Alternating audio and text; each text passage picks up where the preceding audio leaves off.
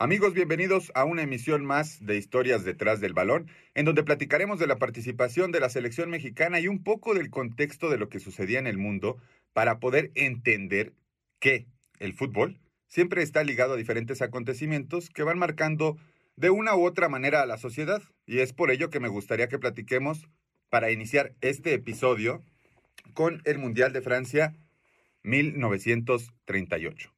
Uno de los artículos en el reglamento de la FIFA, quiero platicarles, sostenía que la Copa del Mundo se tenía que celebrar en ambos continentes de manera alternada. Debería celebrarse cada cuatro años en América o Europa.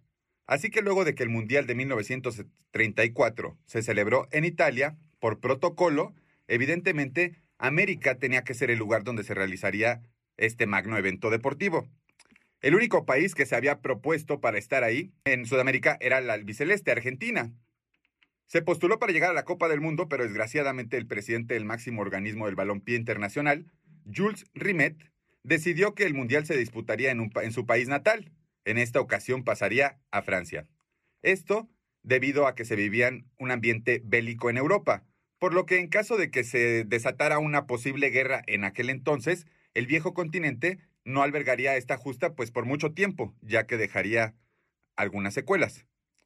Ante esta situación, la Asociación del Fútbol Argentino, la AFA, bien conocida en nuestro país, intentó boicotear la realización del certamen, ya que en caso de que ninguna selección aceptara la invitación, el torneo evidentemente tendría que cancelarse. Pero ahora que está de, moda, claramente los pamperos, quienes organizaron un boicot y alentaron a, a distintos países a no acudir al torneo, algo en lo que México apoyó evidentemente junto a otros internacionales importantes como Estados Unidos, Costa Rica, Colombia, El Salvador, Uruguay y en aquel entonces la Guayana neerlandesa. Pero ya saben que me gusta platicarles. ¿Qué pasaba en México? Déjame contarte que este año es muy importante para nuestra sociedad, ya que el 18 de marzo de 1938, el presidente de México, el general Lázaro Cárdenas del Río, expidió el decreto de la expropiación petrolera, el cual consistió en la apropiación legal del petróleo que explotaban 17 compañías extranjeras que tenían el control evidentemente de la industria para convertirse en esta ocasión propiedad de, en propiedad de los mexicanos. Ahí es cuando nacen Pemex o lo que hoy conocemos como Petróleos de México Pemex. El torneo estuvo marcado por el clima prebélico que se vivía antes de la Segunda Guerra Mundial. Solo participaron 15 países porque Austria, clasificada para la fase final, había sido ocupada por la Alemania nazi y su plaza quedó vacante. Además, 12 de las 15 selecciones eran europeas. Era una cuestión evidente ya que en América Latina pues prácticamente todos le dieron la espalda al evento en protesta por la elección de un Estado europeo los únicos representantes americanos que aceptaron esta invitación. Y obviamente aquí les quiero contar que por temas también políticos, Brasil acepta esta invitación a ir a esta Copa del Mundo, ya que Brasil quería ser el organizador para la siguiente en 1942, aunque desgraciadamente ya no se puede llevar a cabo por el conflicto bélico. Y una debutante para este mundial, que fue la única ocasión en donde estuvo en la Copa del Mundo y jamás ha regresado, fue Cuba. Y además invitaron a un país asiático, en aquel entonces las Indias Orientales Neerlandesas, que actualmente lo conocemos como Indonesia, que fue el primer país de Asia en participar. Y con esto ya teníamos a las participantes, Alemania, Checoslovaquia, Italia, Rumania, Bélgica, Francia, Noruega, Suecia, Brasil, Hungría, Países Bajos, Suiza, la debutante Cuba, Islas Neerlandesas Orientales, Polonia y Austria. Y en el mundo todo seguía girando.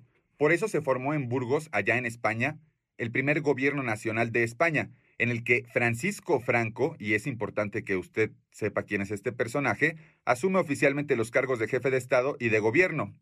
Ese mismo año, la, Santa Sede reconoce como legal la dictadura de Francisco Franco en España.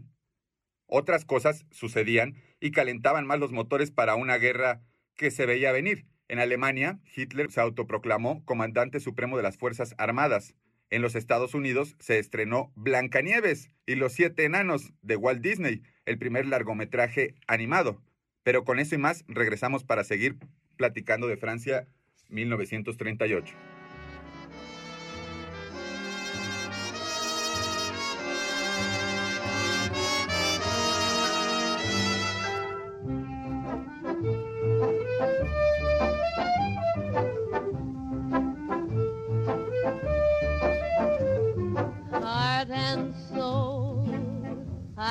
Been in love with you, heart and soul, the way a fool would do madly.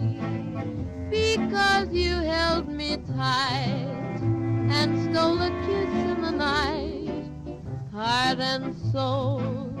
I begged to be adored, lost control, and tumbled overboard gladly. That magic night we kissed, there in the moon mist. Oh, but your lips were thrilling, much too thrilling. Never before were mine so strangely willing. But now I see what one embrace can do. Look at me, it's got me loving you madly.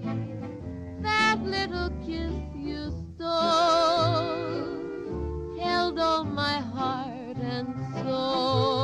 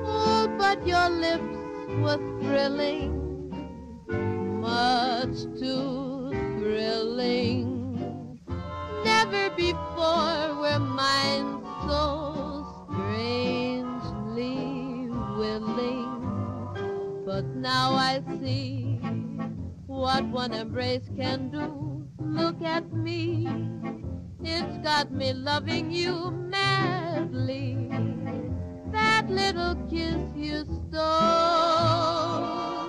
held all my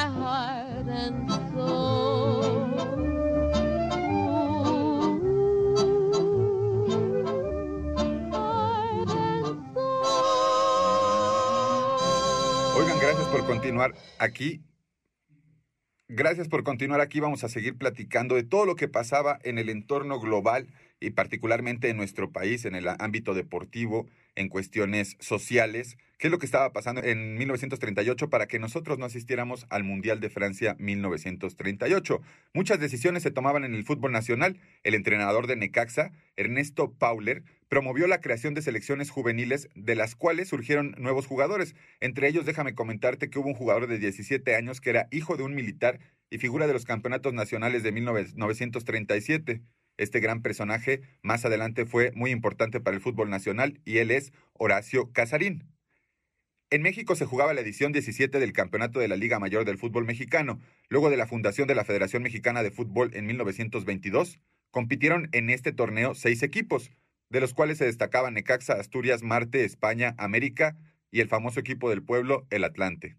Al final de la temporada, como en otros desenlaces, los equipos que ocupaban las primeras posiciones, el Asturias y el Necaxa, llegaban como empatados en la última fecha y se convertiría el duelo en una especie de final. De esta manera, el 3 de julio de 1938, en el Parque Asturias, Necaxa y el conjunto de la Casona se enfrentaron para poder definir el título. Los electricistas, que eso es también peculiar, forman este nombre de Necaxa, ya que antes pertenecían a Luz y Fuerza, pero los electricistas pasaron sobre el rival con marcador de 5 a 1 y lograron un título de liga, cerrando así una etapa trascendente en donde inclusive fueron llamados los 11 hermanos, ya que los 11 jugadores entendían muy bien dentro del campo y evidentemente pues lograban cosas interesantes que otros equipos no tenían.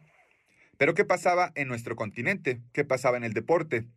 En Buenos Aires, el Atlético Club River Plate inauguró el famoso estadio Monumental, ganándole un partido amistoso al Peñarol de Uruguay por 3 a 1. En su momento fue la mayor, el mayor escenario deportivo de Argentina con una capacidad aproximada para 130 mil personas. Pero ¿qué pasaba de este lado? En Nueva York, el boxeador estadounidense Joy Lewis se proclamaba nuevo campeón mundial de los pesos pesados al derrotar por nocaut en el tercer asalto a Nathan Mann en Arlington, New Jersey. Y otro hecho trascendente para nosotros como sociedad fue la fábrica DuPont, que inició la fabricación del primer producto de nylon destinado a la venta, que en aquel entonces, 1938, y que quede claro, fue un cepillo de dientes. ¿Te imaginas cómo le olió a la gente la boca antes de esto? Seguramente no era muy agradable. Mientras eso pasaba, en Suiza, en Europa, se creó la fábrica del café instantáneo, creo yo, más famosa del mundo, la marca conocida mundialmente como Nescafé. Pero regresando al Mundial, el primer partido de la Copa del Mundo se disputó el 4 de junio entre Suiza y Alemania. Obviamente los germanos llegaron al Parque de los Príncipes con la ventaja de favoritos, más aún cuando el, seleccionador Sepp Herber había sumado a nueve jugadores austriacos al bloque que quedó tercero en 1934. Recordarles que el equipo que queda tercero en 1934 es la selección de Austria. Entonces, a los nazis, al invadir su territorio, se terminan quedando con la nación y evidentemente hasta con los jugadores. Y en ese partido terminan por alinear a ocho jugadores para este encuentro y pues lo terminan perdiendo algo increíble que nadie lo esperaba. Suiza venció por 4 a 2 a los alemanes y dejó fuera a esta nación que si en algo se caracterizaba era que el fútbol lo utilizaba como un medio para la dictadura del famoso Adolfo Hitler. Vamos a hablar directamente de lo que era el torneo porque les recuerdo que en aquel entonces no había fase de grupos, no eran tantas las selecciones que asistían a estos mundiales y evidentemente después del boicot que se planeó en Sudamérica a través de la AFA, la Federación de Argentina o la Asociación de, de Fútbol Argentino, a través de ellos se hizo este boicot en el cual prácticamente Centroamérica y Norteamérica y Sudamérica se quedaron fuera de esta Copa del Mundo. Entonces aquí se tuvieron que hacer directamente los octavos de final para que así los alemanes quedaran fuera. ¿Y qué pasó en los cuartos? El 12 de junio, la anfitriona, Francia, recibía a la vigente campeona, Italia. Y aquí hay un dato curioso. ¿Por qué? Primero fue en el Estadio Colombés, pero eran ideologías muy diferentes. El ambiente estaba muy tenso por la coyuntura política. Si bien en los franceses, en el país eh, galo, se promulgaba una democracia y se promulgaba una votación, había la contraparte, como en esta ocasión lo era Italia, donde dominaba un dictador y se hacía lo que esta persona decía. Pero bueno, el ambiente era pues obviamente muy tenso, los visitantes jugaron con su segunda equipación, esto tratando de provocar más conflicto, que era completamente negra, que era un símbolo del fascismo italiano, y como era habitual durante la dictadura de Benito Mussolini, hicieron el saludo romano cuando sonaba el himno, el himno nacional de Italia, ante los abucheos del público galo, algo que no les, no les encantaba a los franceses. El choque se resolvió en la segunda mitad con dos goles de Silvio Piola, que depararon el 3 a 1 definitivo, Francia obviamente quedó eliminada y fue el primer anfitrión de una Copa del Mundo que no ganó en su edición, ya que Italia lo logró, lo logró en 1934 y Uruguay lo había hecho ocho años antes también allá en su tierra. Pero bueno, vamos a platicar un poco más adelante de qué pasó en la semifinal, qué pasó en la parte final de este gran, gran evento, magno evento que México no pudo asistir, pero que evidentemente nos hubiera gustado estar ahí. Te lo platico regresando de esta cancioncita.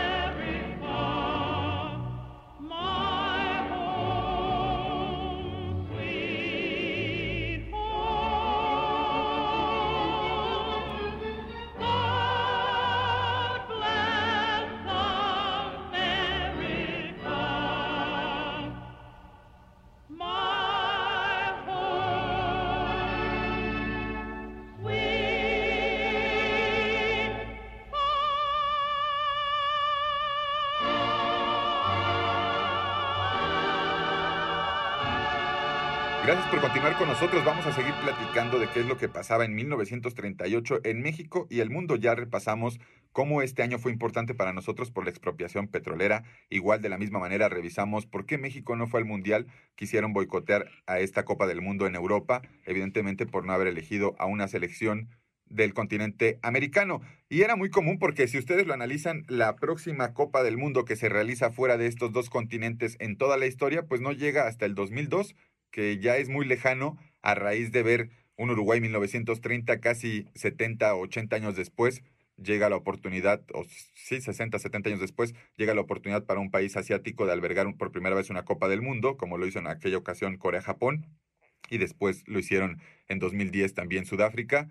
Y pues bueno, regresó un poco a la normalidad hasta Qatar y todo lo que se volvió esa controversia. Pero vamos a seguir platicando de lo que pasaba en 1938, porque mientras Vittorio Pozzo alineó a, todo su equipo titular para enfrentar a Brasil, el seleccionador de la Canariña, Ademar Pimientra, por razones aún desconocidas que nunca las quiso decir, prefirió reservarse en el banquillo a tres de sus estrellas, Leónidas, Tim y Brandao. Pero Leónidas es un jugador especial. Él fue el que se quedó como líder de la Copa del Mundo en el ámbito de goleo. Y evidentemente antes de que naciera Pelé, para los que no lo ubican, este realmente fue el personaje magno que vestía al fútbol antes de, de la gran estrella o figura que fue el rey Pelé. Existía el diamante negro, que era Leónidas, un jugador que logró siete goles en la Copa del Mundo de 1938 y que desgraciadamente no pudo desarrollar su fútbol en 1942 y en 1946 por el conflicto de, la guerra o por el conflicto bélico. Y esto evidentemente no le dio la oportunidad de demostrar qué tanto o qué tan lejos podía llegar dentro de esta disciplina, evidentemente por el parón que hubo a nivel internacional. Al final Italia venció por 2 a 1 gracias a la disciplina táctica con la que mantuvo el control en todo momento, adelantándose en la segunda parte gracias a Gino Coloazzi y un conocido para nosotros, Giuseppe Meazza, que marcó desde los 11 pasos y que ahora un estadio en Italia lleva su nombre.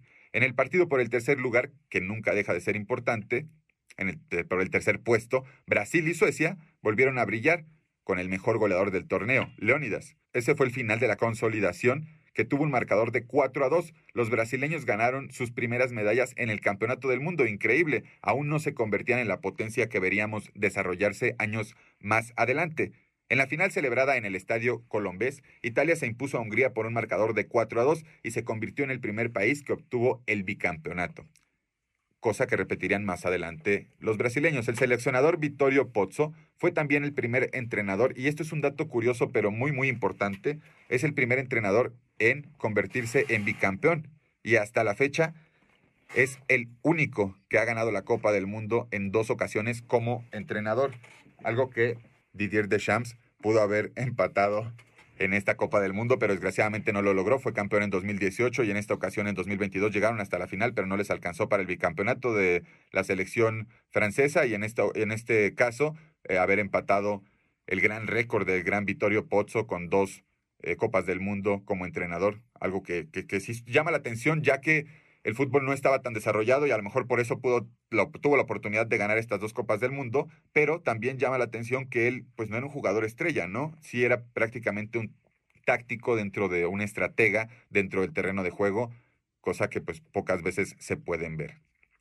Bueno, y como les decía, en nuestro país también sucedían varias cosas. Ya para cerrar, Carlos Monsiváis, escritor e intelectual, nacía en esa época, en 1938, que moría después en 2010, un personaje importante dentro de nuestra cultura y la sociedad mexicana. Y a una edad muy joven, allá en Estados Unidos, un personaje llamado Frank Sinatra encontró trabajo en, como mesero, cantante, en un restaurante en El Paso de Rustic Cabin, en New Jersey algo curioso en un, en un laboratorio de la empresa DuPont, que lo habíamos platicado anteriormente en Texas, que ellos habían creado el primer cepillo de dientes para poder utilizar eh, este producto a la venta. Pues bueno, el químico Roy Pluke descubrió el teflón, un dato muy importante y algo que nos hizo tener mucha tranquilidad a toda la sociedad, porque bueno, te lo han dicho a lo mejor a ti en casa, tienes cabeza de teflón, pero el teflón es muy bueno para hacer ajustes ahí pequeños que se necesiten y fue un gran descubrimiento en aquella época. En los Estados Unidos aparece por primera vez un gran personaje de capa roja, vestimenta azul y con una S en el pecho enorme como lo es Superman.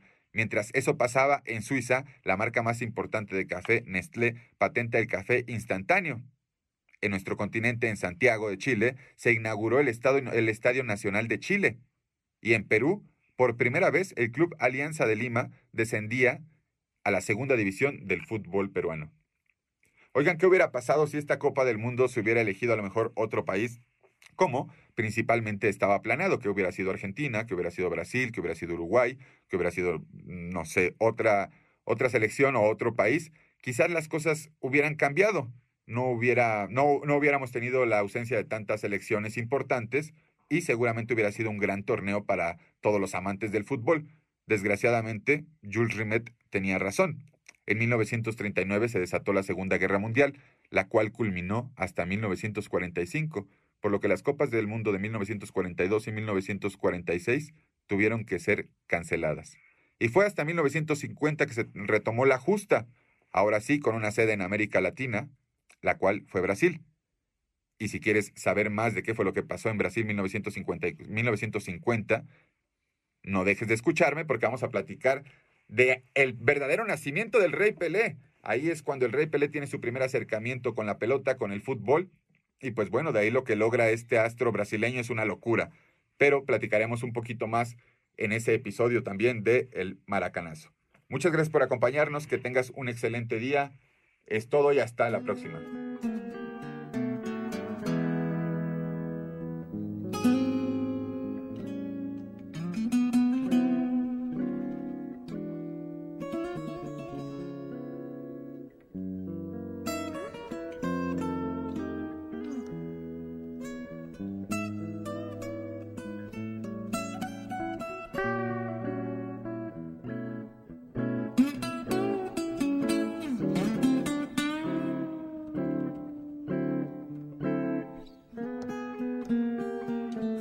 España, en el valle del Jarama, lugar que nunca podré olvidar, pues allí cayeron camaradas jóvenes que fueron a luchar.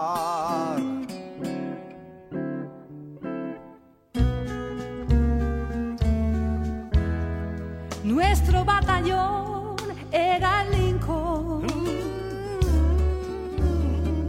luchando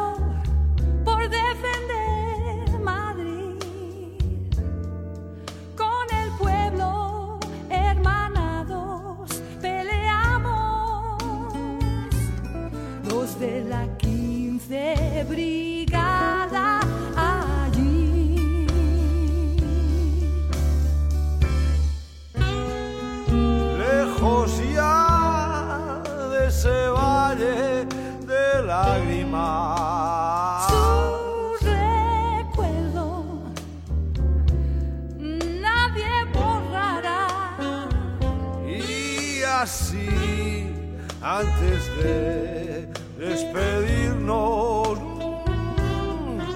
Recordemos quién murió